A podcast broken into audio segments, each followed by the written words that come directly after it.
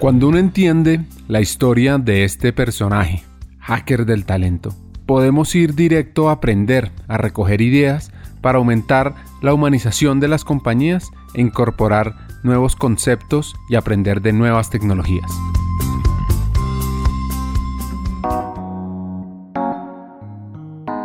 En el lado A encontramos la historia de un ser fuera de serie. Ahora, una de las facultades más deseables y a la vez menos elogiadas en un científico social es la imaginación.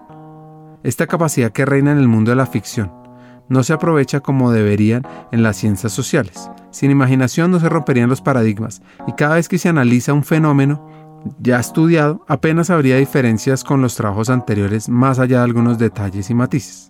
Utopía para realistas es un libro fascinante de Roger Bregman, un holandés que inspiró a nuestra hacker. Y obviamente mira que decirlo en las posiciones tuya y mía y, y en la fortuna como hemos nacido, es más fácil. Obviamente, si nos está escuchando alguien que diga, ay, sí, pero si usted nace sin, sin nada de recursos, por más de que usted quiera, no puede, porque no tiene educación, no tiene acceso a una alimentación. Entonces, por ejemplo, yo creo, hay una teoría en el mundo que se llama la renta básica universal. Eso es un libro muy interesante, no sé si lo conoces, se llama Utopía para Realistas. Yo creo en ello y creo que tú y yo podemos decir hoy que lo que podemos y queremos lo hacemos pues porque tenemos un piso, la vida nos regala un piso y nuestra responsabilidad es ayudar a que otros lo tengan, para que todo el mundo pueda decir eso que tú le dices a, a tus hijas por la noche. Para aclarar, lo que le digo a mis hijas cuando se están durmiendo es, tú puedes y lo lograrás. Es una frase muy simple y poderosa que está estudiada y está demostrado que aumenta las probabilidades de tener una mejor vida. Bueno, volviendo a la historia, equipo de trabajo y cliente van de la mano. Bienestar en los empleados.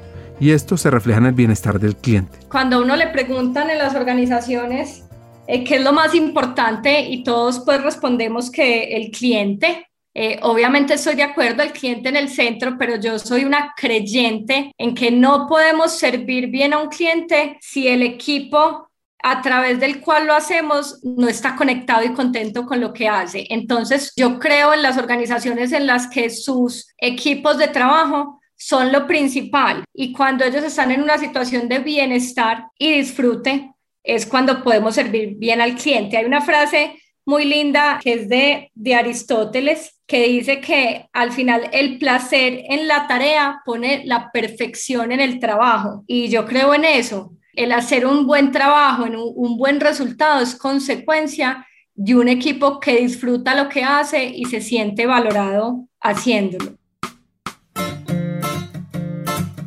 Hablemos del liderazgo, de impactar 4.200 personas. Mira, hay, hay, algo, inclusive en estos días me leí un libro eh, que se llama Cabeza, Corazón y Manos, es de un escritor español que se llama Álvaro Alorda, y leí una frase que, que yo creo también y es, al final, un gestor, un gestor es una persona que se encarga de gestionar el día a día, el día a día de una empresa, el día a día de un proyecto. Pero un verdadero líder, además de gestionar ese día a día, tiene una responsabilidad con la estrategia de la organización del proyecto en el que está y la responsabilidad de autodesarrollarse y desarrollar a su equipo de trabajo. Entonces, yo en Carulla cuando dije, bueno, tengo 4.200 personas a cargo, primero tengo que autodesarrollarme yo y obviamente fortalecer un montón de, de, variables, estudiar, tener disciplina. Ricardo, al final también hay otra frase, creo que es de, de Picasso y dice que la inspiración me coja trabajando. Entonces,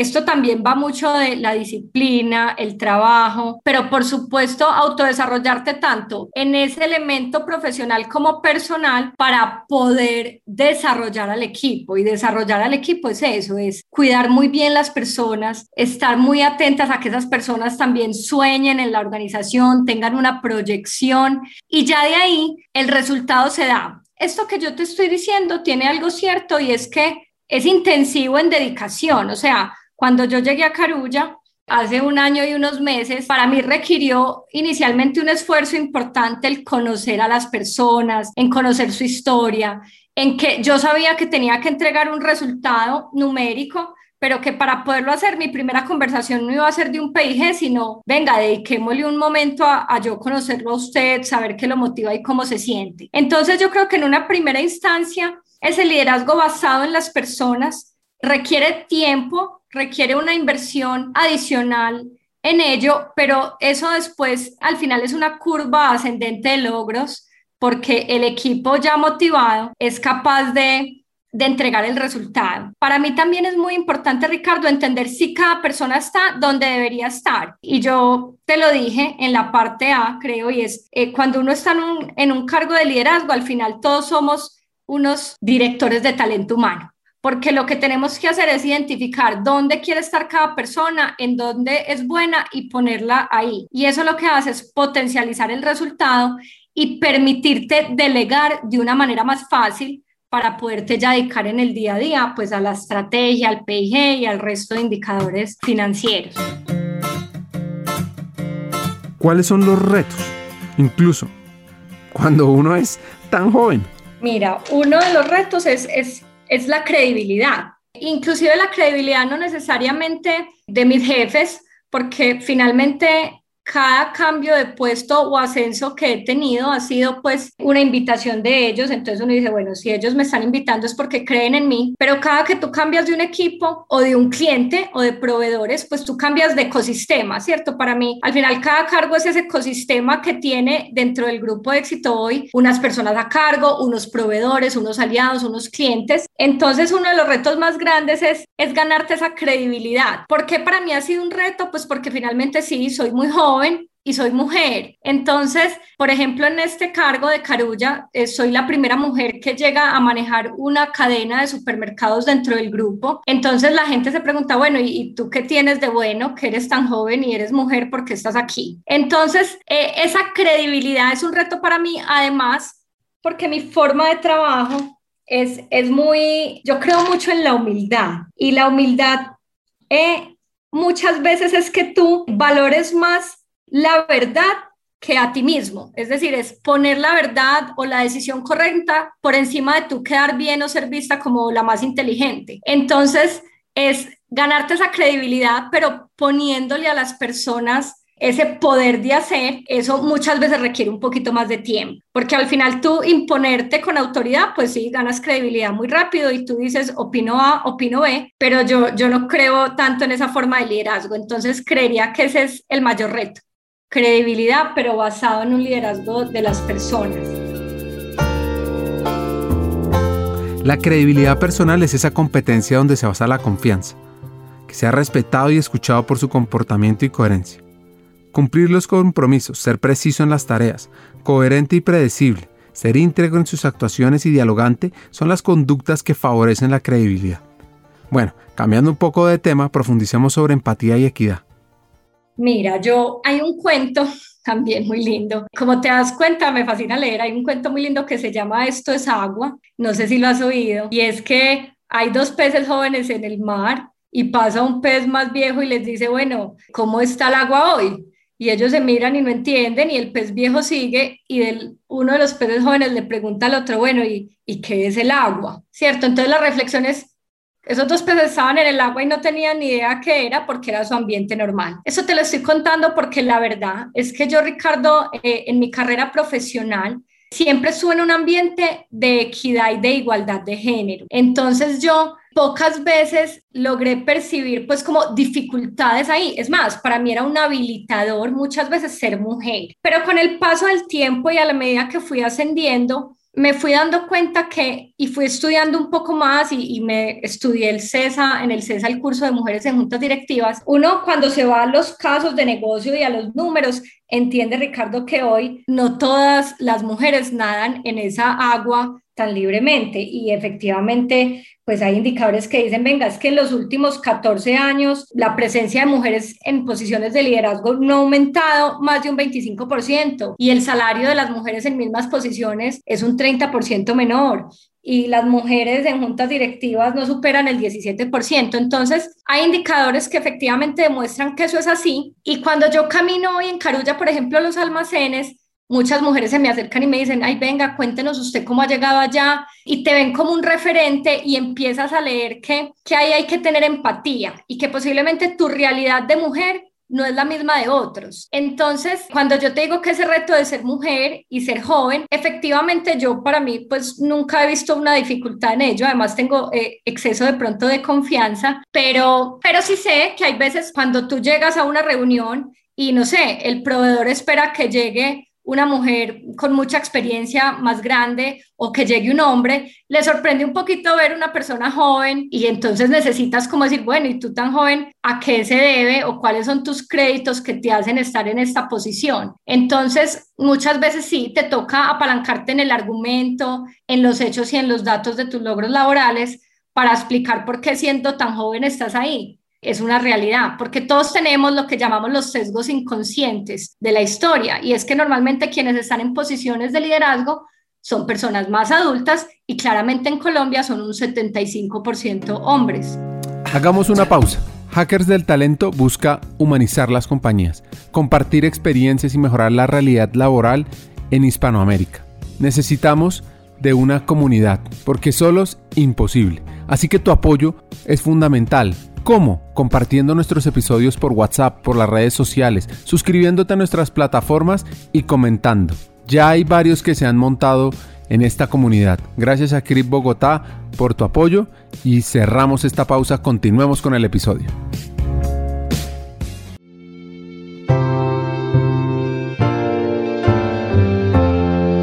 ¿Y por qué pasa? ¿De dónde nace?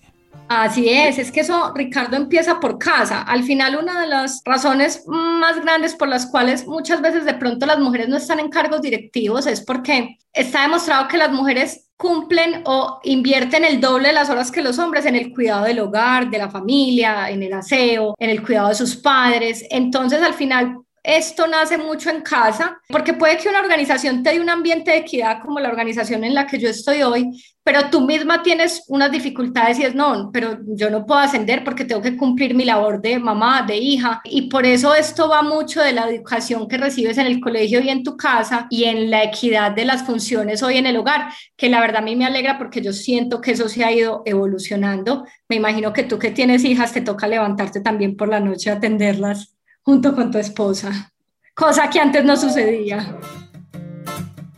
¿Qué le ha servido entonces para crecer, para inspirar, para motivar a más talentos a acelerar su evolución?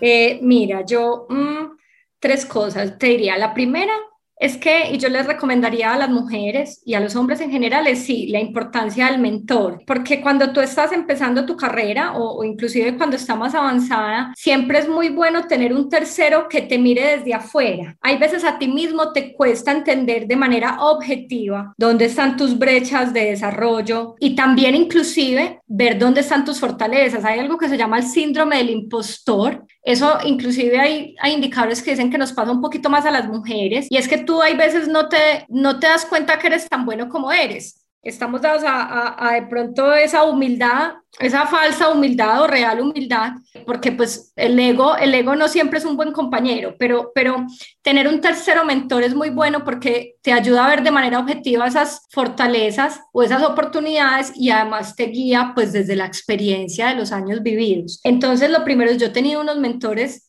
excepcionales. Uno es Carlos Mario Giraldo, el presidente del grupo. He gozado de tener su mentoría. Y es unas conversaciones, pues la verdad, muy informales y muy honestas. Muy honestas y es que tú con esas personas que te acompañan siempre tienes que ser pues muy transparente y mostrarte como eres. Lo otro es, hay algo que se llama la dieta intelectual. Y la dieta intelectual es que es muy importante creo yo, la lectura, escuchar podcasts como el tuyo, porque al final tú eh, cuando lees o escuchas un podcast o ves un video, estás pues mirando el mundo desde la narrativa de otro que seguramente ya ha caminado ese camino por el que tú vas a pasar. Entonces, yo inclusive he escuchado tu podcast y, hay cosas que tomo nota y digo, eh, esto seguramente lo voy a vivir y esta persona lo vivió así. Entonces yo creo que uno ir acumulando ese, esa caja de herramientas de esa dieta intelectual, pues es, es muy útil. Y lo tercero es, ¿quiénes me inspiran? Muchos hombres y mujeres, como las personas que al final quieren ser mejores seres humanos para poder servir mejor. Yo no sé si tú te viste el, discurso de posicionamiento de Joe Biden, que una niña de 22 años, ella se llama Amanda Gorman, ella eh, dio un poema espectacular en ese discurso y, y, yo pues, por ejemplo, ella es una mujer que admiro, una mujer joven, llena de fortaleza, llena de potencia y con mucho para decir y para entregar. Entonces, entonces no tengo así como un icono especial, pero, pero creo que es curiosidad infinita para aprender de, de los otros. Entonces, les pregunto a nuestros hackers que nos escuchan, ¿tienen un mentor? ¿Quiénes los inspiran? Y también, ¿cómo va su dieta intelectual? ¿Cómo se trabaja la dieta intelectual? Pues Oigan esto. Lo primero es cómo sacas tiempo para la dieta intelectual. Y ahí es un poquito el, el, el, multitasking de pronto y es, entonces si tú haces ejercicio, pues yo en vez, pues yo hago ejercicio oyendo un podcast. Cuando cocino, oigo un podcast. Cuando leo, obviamente me gusta ya estar más concentrado, entonces trato de leer pues al final del día o en la mañana. Pero es encontrar tareas muchas veces que uno dice, bueno, puedo hacer hay veces dos cosas al tiempo. Si mi esposo me escucha diciendo esto, me regañaría porque él dice, pero, pero siempre quieres, eres muy utilitarista y quieres hacer de todo el tiempo, pero es la forma hay veces de, de tú encontrar pues como momentos para hacerlo. ¿Cómo lo organizo? No, la verdad es muy simple. Yo tengo pues uno es ahí sirve mucho la tecnología y las herramientas digitales. Entonces, te voy a poner un ejemplo. Hay una app que a mí me gusta mucho que se llama Blinkies y esa app son resúmenes de libros en 15 minutos, no más de 15 minutos. Cada capítulo dura un minuto. Entonces hay veces que yo me quiero leer un libro, pero no tengo tiempo porque me estoy leyendo otro. Y esa app me ha servido mucho porque me entrega la información relevante. Lo otro es que tengo, eso sí es muy sencillo, pues tengo un, un blogcito de notas en mi celular siempre, uno siempre está con su celular y cuando estoy oyendo un podcast y algo me gusta, una frase o algo, pues tengo un libro, eh, un, un blog que se llama La Dieta Intelectual y ahí voy anotando las frases que me gustan. Entonces diría que es la verdad muy sencillo y así organizo mi información. Y tengo en el iPad de pronto otro blog donde también tomo nota y, y se llama Irina y ahí sé que tengo como los temas atemporales, esos, esas consultas que puedo hacer en cualquier momento de la vida. Los temas atemporales. Acá nos deja un consejo. Bueno, yo, yo un buen consejo que daría es algo que creo que hablamos en el cassette A y es una frase muy linda y es, esta frase es de Nelson Mandela, muchos lo han interpretado diferente, es siempre parece imposible hasta que alguien lo hace. Entonces el consejo es ese, si uno cree que puede, puede, y se cree que no puede, no puede. Entonces al final es hay que creer en uno mismo y lanzarse, lanzarse a hacerlo, porque seguramente eh, con esa fuerza interior logramos, logramos lo que nos proponemos. Ese sería el consejo que daría. Y un consejo que recibí alguna vez y me gusta mucho es, alguien me dijo, eh, la perfección es una pulida colección de errores. Y es que muchas veces tememos mostrarnos vulnerables y queremos ser perfectos, pero eso no existe. Al final la perfección no existe. Entonces, es, es, entender que esa perfección es simplemente acumular errores y que cuando los quieres tapar, finalmente no aprendes de ellos. Entonces es entender que, que hay que correr riesgos y que el error es solo el que uno comete la segunda vez porque también si te equivocaste, pues tendrás que aprender de ello. Entonces, ese, ese sería un consejo que recibí y que me ha servido mucho en mi, en mi forma de ser perfeccionista. Eso me ha permitido arriesgar y recibir grandes cosas a cambio. Este episodio es gracias a CRIP Bogotá y también a una nueva alianza de hackers del talento que busca impulsar las mujeres construyendo el futuro, a la iniciativa más mujeres en juntas directivas. Sigamos con el episodio.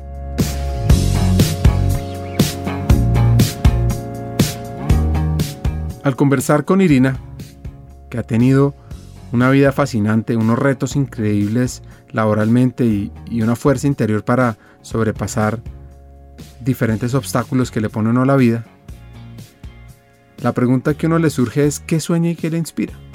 yo sueño siempre poder tener, Ricardo, un trabajo que me permita, que me permita conectarme con, con lo que yo creo, pues que al final eh, uno pueda desarrollarse como a través de su trabajo y, nunca tener que trabajar por dinero. Y es, es ese deseo de tú siempre ser más, aprender más para poder servir mejor. Yo, yo soy de las personas que cree que servir, dar, al final eso está demostrado que genera endorfinas y que da felicidad. Entonces yo he encontrado que para mí y seguro para todos, siempre somos más felices al final cuando damos un regalo que cuando lo recibimos. Entonces yo eh, lo que espero es siempre poder estar en un trabajo que disfruto y que siento que me desarrollo como ser humano a través de él, eh, no que lo estoy haciendo por dinero.